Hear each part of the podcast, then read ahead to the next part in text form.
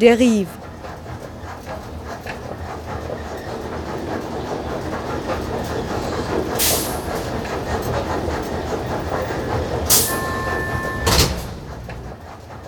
Radio für Stadtforschung. Wir haben realisiert, es braucht für ein gutes Projekt zunächst einmal eine Idee. Eine Idee, die im Zeitgeist liegt, eine Idee, die von den Menschen getragen wird.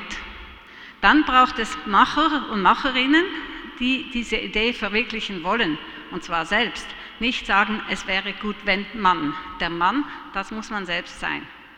Und dann braucht es noch einen Ort, Ein Ort, wo diese Idee, dieser Luftballon andocken kann und sich verwirklichen kann. Diese drei Aspekte, Ort, Idee und Macherinnen, verschränken sich bei einer erfolgreichen Arealentwicklung. Erst wenn sie aufeinander abgestimmt sind, kann auch die Finanzierung gelingen. So das erfahrungsbasierte Credo der Denkstadt. Das Schweizerische Planungsbüro hat sich in den letzten 20 Jahren auf die nachhaltige Transformation von ehemaligen Industriearealen spezialisiert und dabei eine eigene, nutzerinnenbezogene Planungskultur entwickelt. Dieser ist Thema dieser Sendung, zu der wir Sie herzlich willkommen heißen. Im Spannungsfeld zwischen Idealismus und Pragmatismus beteiligt das interdisziplinäre Team der Denkstadt verschiedene Partnerinnen, Nutzerinnen, Eigentümerinnen und Geldgeberinnen.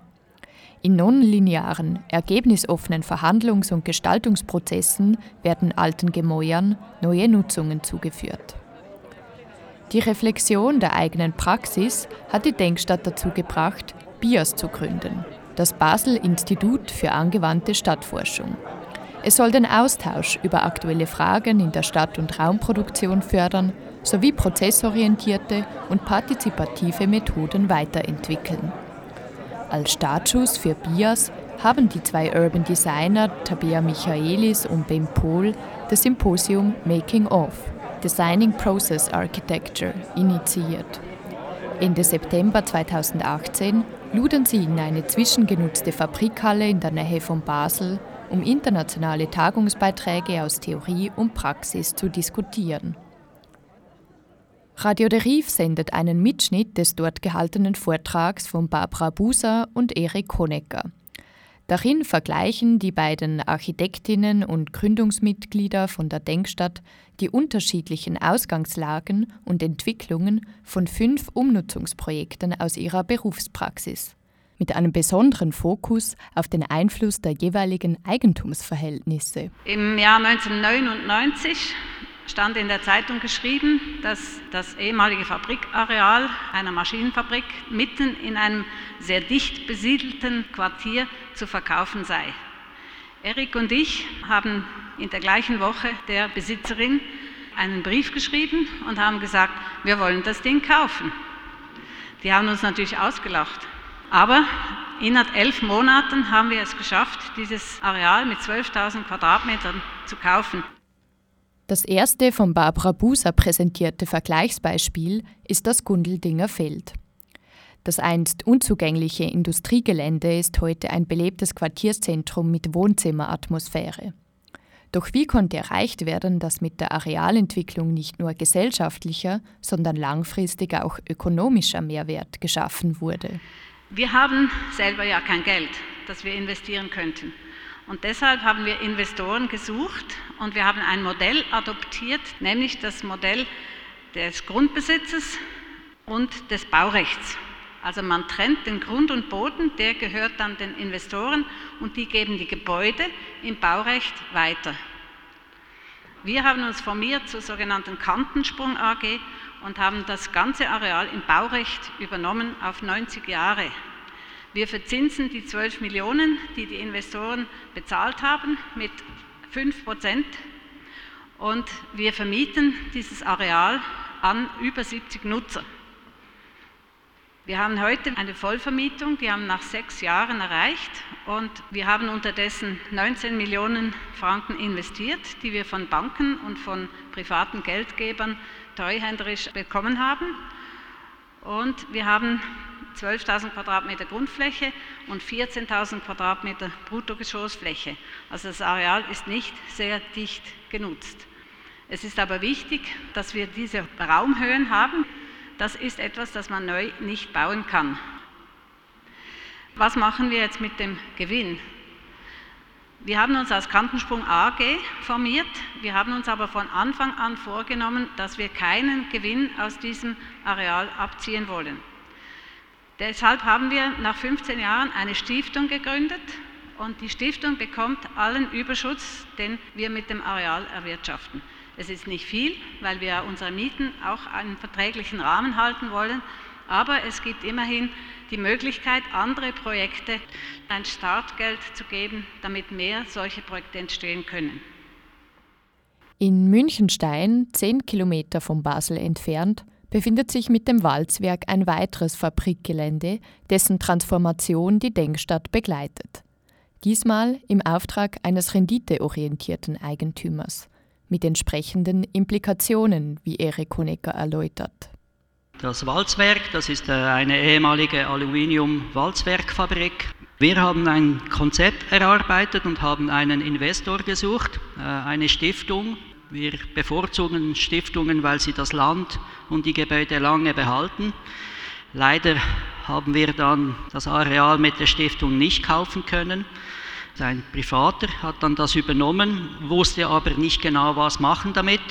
Also hat er uns dann beauftragt, in einem Verwaltungs- und Projektentwicklungsvertrag dies zu machen. Das heißt, er, er, hat den Ort gekauft und wir durften dann das über zehn Jahre dann entwickeln. Ziel war, diese raue Atmosphäre weiter zu nutzen.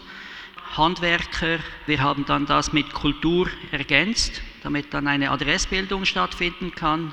Und heute ist auch noch Weiterbildung ein dritter Standpunkt. Der Eigentümer, der war gar nicht interessiert an was auf diesem Areal vor sich ging. Das Einzige, was er wollte, ist seine 10% Rendite. Also eine Kostenmiete, aber natürlich mit einer sehr hohen Rendite.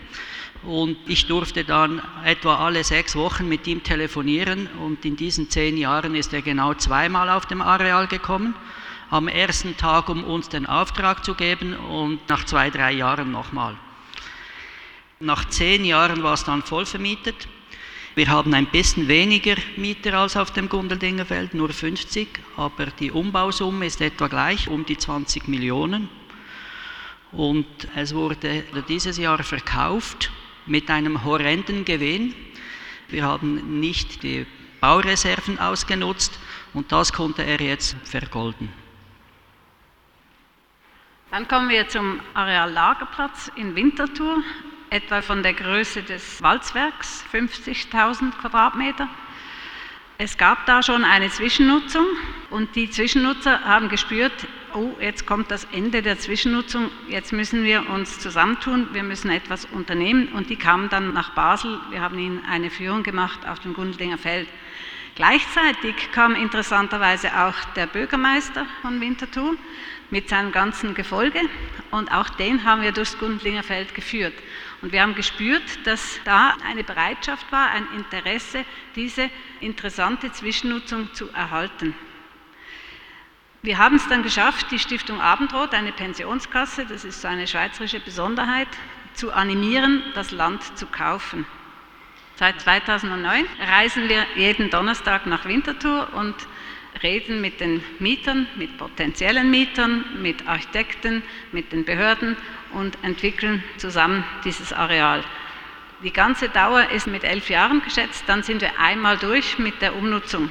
Auch hier haben wir das benutzergetrieben getan, ohne einen vorgegebenen Etappenplan. Der letzte Streich wird sein, dass wir ein Haus bauen, das vollständig aus gebrauchten Bauteilen entstehen soll. Es wird zwei Stockwerke Schulungsgebäude, Laborgebäude gebaut und darüber eine fünfstöckige Wohnsiedlung. Auch das ist eine neue Geschichte, dass man eben das Wohnen und das Arbeiten oder eben die Bildung wieder miteinander verbindet und nicht trennt. Es ist der einzige Neubau auf dem Areal und es wurden keine einzigen Häuser oder Hallen abgerissen, sondern alles wurde im Bestand erneuert, aufgestockt zum Teil, Böden eingezogen, die Bruttogeschossfläche etwas vergrößert. Laut Gestaltungsplan dürften wir 98.000 Quadratmeter bauen. Der Endzustand, den wir jetzt mal beschlossen haben, ist 68.000. Also wir verschenken in Anführungszeichen 30.000 Quadratmeter Bruttogeschossfläche und trotzdem geht die Rechnung für Abendrot auf. Wichtig war auch, dass wir eine Partizipationsveranstaltung gemacht haben, eine große Zukunftskonferenz es war auch so, dass die Arealverein-Leute, die wollten eigentlich auch ein Baurecht nach unserem Vorbild in Gundelinger Feld erstellen, aber Abendrot hat sich dagegen gesträubt, weil das Projekt zu groß war dafür, weil es noch Altlasten zu verantworten gab und weil sie dieser Gruppe nicht so viel Durchschlagskraft zugetraut hatten. Wir haben dafür in diesen Zukunftsveranstaltungen eine Mitspracheregelung aufgestellt. Der Arealverein darf überall mitreden, wo es um das Allgemeinwohl geht, vor allem bei den Außenflächen. Die einzelnen Mieter in einem Haus dürfen mitreden bei der Gestaltung des Hauses und bei der Neubesetzung, falls ein Mieter wechselt. Bei den ganzen finanziellen Geschichten ist klar die Hoheit bei Abendrot. Diese Mitsprache bewährt sich seit zehn Jahren. Wir treffen uns so alle sechs Wochen mit den Leuten vom Arealverein. Es ist nicht reibungslos, aber es hat sich immer als sehr produktiv erwiesen, wenn wir die Sachen diskutiert haben. Das nächste Projekt, Markthalle Basel, das ist eine Kuppel. Es sind 5000 Quadratmeter Fläche in der Mitte. Diese Kuppel wurde 1926 gebaut und wurde bis 2006 als Großhandel für Gemüse, Eier, Fleisch genutzt. Mit den Veränderungen in der Logistik war das nicht mehr notwendig. Die Stadt hatte dann Angst, dieses Gebäude sanieren zu müssen und hat es dann verkauft. Ein Projektentwickler hat das übernommen und als Konzept ein Einkaufsmall aufgestellt, ein bisschen so wie ein Terminal in einem Flughafen. Er hat einfach vergessen, dass er keine Flugzeuge hat und also hat er auch niemand, die dort ähm, vorbeikommen. Der Projektentwickler hat dann während dem Bau das weiterverkauft und nach sechs Monaten war dem neuen Eigentümer klar, dass das ein Fiasko ist und dass er jetzt etwas machen muss. Er hat dann so einen Mini-Wettbewerb gestartet mit drei Gruppen und hat uns angefragt, ob wir da eine Idee hätten. Und wir haben gesagt, in einer Markthalle gehört eine Markthalle. Also wir haben da nicht groß äh, überlegen müssen. Und konnten dann einen Mietvertrag über vier Jahre abschließen, eine Art Versuch. Im Mietvertrag wurde sogar schon ausgehandelt, wenn es gut läuft, wie es dann weitergeht, oder? Man will ja nicht etwas aufbauen, vier Jahre und dann wird gekündigt. Und wir haben mit fünf Foodstände angefangen und schrittweise dann ausgebaut. Das Konzept war eigentlich alles um das Essen und das Trinken, also vom Frischwarenverkauf über selber etwas produzieren vor Ort. Also heute wird Käse hergestellt, Brot gebacken, dann wird auch vor Ort gekocht und dann vor Ort gegessen.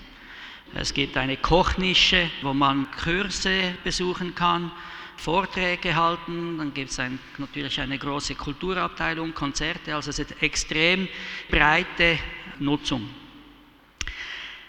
Leider wollten sie dann eben den Mietvertrag doch nicht verlängern und wir mussten dann eine Lösung finden und wir haben dann die Stiftung Edin Marion angefragt, ob sie dieses Projekt übernehmen möchten, kaufen. Das ist eine Stiftung, die Land aus dem Erbschaftsstrom und Spekulationsstrom herauskauft und dann nie mehr verkauft. Das war ideal für uns. Die waren einverstanden, haben die Halle gekauft und jetzt haben wir einen 10-Jahres-Mietvertrag und können da weiter aufbauen. Heute haben wir 25 Foodstände und etwa 1500 bis 2000 Leute kommen pro Tag essen und es gibt äh, dreimal in der Woche Kulturanlässe und etwa fünf oder sechs verschiedene Läden, aber immer, immer um das Essen und Trinken. So, dann kommen wir zum letzten Beispiel. Und das darf auch einmal ein Beispiel sein, das nicht gelungen ist. Ich sage immer noch nicht gelungen. Es handelt sich um die ehemalige Uhrenfabrik Tommen, Revue Tommen in Waldenburg. Waldenburg ist jetzt also gut 40 Minuten von Basel entfernt. Man muss sogar noch umsteigen. Und die Basler, die haben mir dann alle gesagt, was, wo ist denn das? Und wir haben zwei Jahre lang versucht, eine Nutzung zu finden von Basel aus. Und von Basel aus ist Waldenburg am Ende der Welt. Bis wir dann gemerkt haben, dass für die Waldenburger und die umgebenden Gemeinden Waldenburg das Zentrum der Welt ist. Und dieser Shift in der Bewusstseinswerdung hat dazu geführt, dass wir dann in Waldenburg dreimal lange Tische veranstaltet haben, dass da jeweils 40 Leute gekommen sind und dass ein großes Interesse manifest wurde. Wir haben dann wie üblich Investoren gesucht und die haben uns zunächst mal abgesagt, haben gesagt, Waldenburg, was soll denn das? Gibt es überhaupt Interesse da? Und deshalb haben wir uns noch weiter hinausgewagt und haben mit den Leuten dort oben eine Genossenschaft gegründet. Gleichzeitig hatten wir mit den Besitzern einen Kaufpreis abgemacht und dann kam die Stiftung, hatte dann doch wieder Interesse, weil ja eben auch ein Bedürfnis vorhanden war. Jetzt kam es aber nochmal anders. Also die Stiftung hätte gekauft, die Genossenschaft hätte das Baurecht übernommen, aber der Kanton hat nicht mitgemacht. Er hat gesagt, bevor ihr nicht mal die Altlasten geklärt habt, stimmen wir einem Verkauf nicht zu. Es läuft nämlich gerade ein Bundesprogramm in der Schweiz, das die Radioaktivität in den alten Uhrenfabriken untersucht, die von den Zifferblättern stammt. Das ist eigentlich eine kleine Sache. Jetzt ist er aber da noch mit chemischen Altlasten vermischt und das ist eine explosive Mischung. Vor allem explodieren da die Preise. Das Amt hat also verboten, dass dieser Kauf abgewickelt wird Unterdessen hat wahrscheinlich die Firma ein bisschen Mühe, die sind ja auch schon ausgezogen und plötzlich haben wir gesehen, dass das Objekt neu ausgeschrieben ist für 5 Millionen, währenddem wir einen Preis von 2,8 Millionen ausgehandelt hatten. Und mit dem ist es für uns nicht mehr möglich, eine Nutzung, eine sinnvolle Nutzung zu initiieren. Hier hatten wir das Problem, dass erstens schon mal die Idee gefehlt hat am Anfang. Wir haben also da zwei Jahre rumgestrickt. Wir wurden angefragt von einem Makler, der die Fabrik verkaufen wollte. Der Ort, der war gegeben, aber der hatte auch keine Idee, wir hatten keine Idee und das Ganze ging erst los, als wir eben diese langen Tische veranstaltet haben. Und die Macherinnen haben wir dann erst aufbauen müssen, indem wir diese Genossenschaft mitgegründet haben.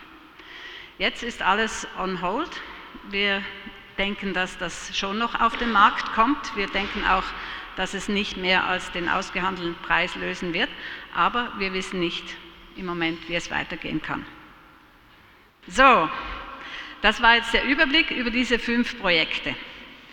Und jetzt, was sind die Lehren, die wir daraus ziehen? Das Wichtigste ist, der Eigentümer entscheidet über alles.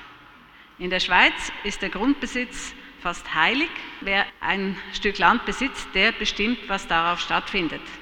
Er kann nicht gezwungen werden, ein altes Gebäude abzubrechen. Er kann auch nicht gezwungen werden, etwas Neues zu bauen. Wenn er mehr bauen will, als vorgesehen ist, dann braucht es einen Gestaltungsplan und so weiter. Wir kennen das alle. Neben einer zündenden Idee einem geeigneten Ort und engagierten Macherinnen, die entweder bereits in den Startlöchern stecken oder erst wach geküsst werden müssen, sind die spezifischen Rahmenbedingungen erfolgsbestimmend bei Transformationsprozessen. Dazu gehören der Grundbesitz, die vorhandenen Budgets, die zeitlichen Zielsetzungen und Renditevorstellungen der Investoren sowie der architektonische Gebrauchswert, wie Erik Honecker ausführt.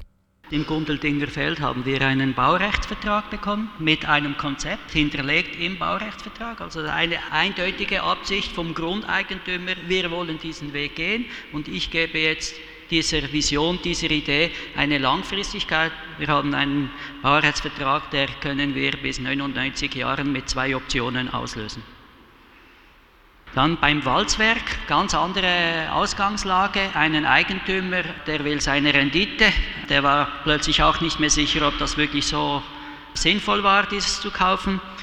Er lässt es entwickeln, schöpft ein bisschen ab und verkauft es nach zwölf Jahren. Uns hat er nach zehn Jahren gekündigt, weil er eine andere Verwaltung wollte. Kein Verständnis für Inhalt, kein Verständnis für Stadtentwicklung, ein rein Investitionsvehikel. Dann Lagerplatz. Es ist dort auch ein Investitionsvehikel. Die Pensionskassen in der Schweiz müssen investieren. Sie können natürlich in klassische Investitionsvehikel investieren, aber auch in Immobilien. Und die haben natürlich einen langfristigen Ausblick. Die wollen investieren können und dann für ihre Versicherten einen Teil wieder abschöpfen. Sie haben aber keine Gewinnmaximierung im Blick. Dann bei der Markthalle das ist eine ganz andere Sache. Da war der Eigentümer, der uns den Mietvertrag gegeben hat, das ist klar, das ist ein Immobilienfonds, der geht auf Gewinnmaximierung.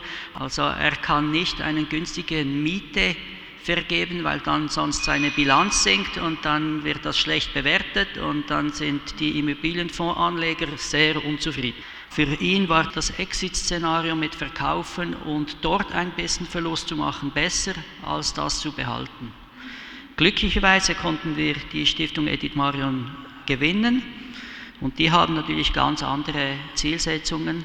Sie müssen natürlich auch Kosten decken, also man muss trotzdem äh, Miete zahlen, weil sie auch Finanzierungen haben, man muss den Unterhalt, also die Liegenschaftsrechnung, die muss aufgehen. Und beim letzten sieht man jetzt die Umkehrung. Ich habe in der Bilanz noch 5 Millionen, die ich abschöpfen muss und dann verkaufe ich mal für 5 Millionen, ob jetzt das so viel wert ist oder nicht ist dann die Frage. Welche Folgen haben die jeweiligen Eigentumsverhältnisse für die Mietverträge und die Mieterzusammensetzung? Beim Gundeldinger Feld haben wir als Baurechtnehmer von Anfang an auf eine Gewinnmaximierung verzichtet und wir arbeiten mit kostendeckenden Mieten. Das führt dazu, dass diese bunte Mischung möglich ist überhaupt. Beim Walzwerk, da mussten wir vielen potenziell tollen Mietern absagen, weil sie diese Rendite nicht erwirtschaften konnten. Beim Lagerplatz in Winterthur sind klare Vorgaben gegeben und das geht auch auf für beide Seiten. Also die Mieten, die sind etwas unter Marktmieten und sind Kostenmieten vor allem. Und die Mieter, die können mitbestimmen, was gebaut wird, also wie hoch ihr Mietzins steigt und machen davon auch Gebrauch und belohnen diese Partizipationsmöglichkeit durch langjährige Mietverhältnisse. Bei der Markthalle musste wirklich der Investor einen Verlust einstecken und wir kämpfen aber immer noch mit den hohen Preisen, die diese große Investition verursacht und die wir zum Teil nicht mal brauchen können. Wir bräuchten eine gute Lüftung und wir haben Kirschbaumholzfurnier, das wir dann übermalen. Bei der Revue Tommen, da habe ich noch was vergessen. Wir haben nämlich zum Beweis, dass die Nachfrage besteht, eine Zwischennutzung durchgeführt, etwa ein Jahr, und mussten diese Zwischennutzung dann nach diesem Vertrauensbruch, wie ich es nenne, abbrechen. Also kostendeckend versus Gewinnmaximierung hat einen riesigen Einfluss auf die Mieten und auf die Mieterzusammensetzung. Das entscheidet aber der Eigentümer und nicht der Macher. Es gibt noch etwas anderes, das er selber entscheiden kann. Das ist Macht teilen. Also entweder entscheidet er alles oder er ist bereit, gewisse Entscheide zu teilen, Verantwortung abzugeben. Im Gundeldinger Feld haben wir vorgängig zum Kauf das Quartier gefragt, ob sie ein Quartierzentrum wollen. Danach haben wir dann die Partizipation reduziert aber dafür immer erst gebaut, wenn wir einen Mieter haben. Das ist auch eine Art Partizipation, also dass man mit dem Mieter plant und dann ausführt. Das heißt, was Sie bekommen, ist ein Maßanzug zum richtigen Preis, zur richtigen Miete. Und das ist natürlich für eine Arealentwicklung eine Risikominderung für den Eigentümer. Beim Walzwerk wir haben zwei, dreimal versucht, einen Arealverein zu gründen, damit sie über Mobilität, wie man mit den Parkplätzen umgeht, wie die Bepflanzung aussehen soll, mitreden. Das hat alles nicht funktioniert. Der Verein wurde erst vor zwei Jahren gegründet, als sie wussten, es wird verkauft und ich riskiere meinen Mietraum. Beim Lagerplatz, ich denke, das ist vorbildlich, so möchte man es gerne haben.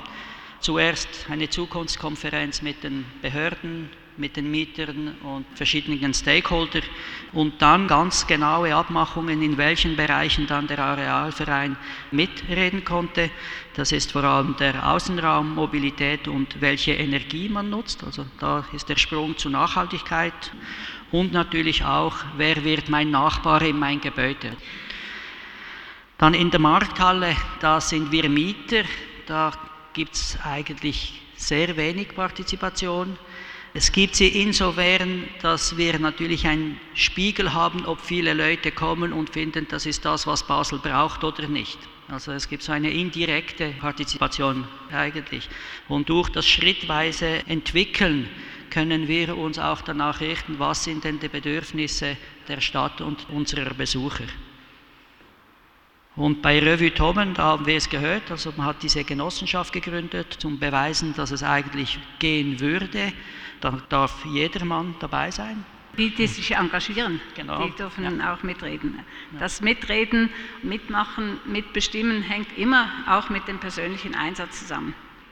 Ja, also das Thema war der Einfluss der Eigentumsverhältnisse auf die Arealentwicklung. Ihr habt es gehört, es gibt die Möglichkeit, ein Baurecht zu übernehmen, es gibt die Möglichkeit zu mieten mit langjährigen Mietverträgen, es gibt die verschiedensten Formen und diese Formen haben einen riesigen Einfluss darauf, was auf einem Areal entsteht. Und die Schlussfolgerungen, die müsst ihr jetzt selber ziehen.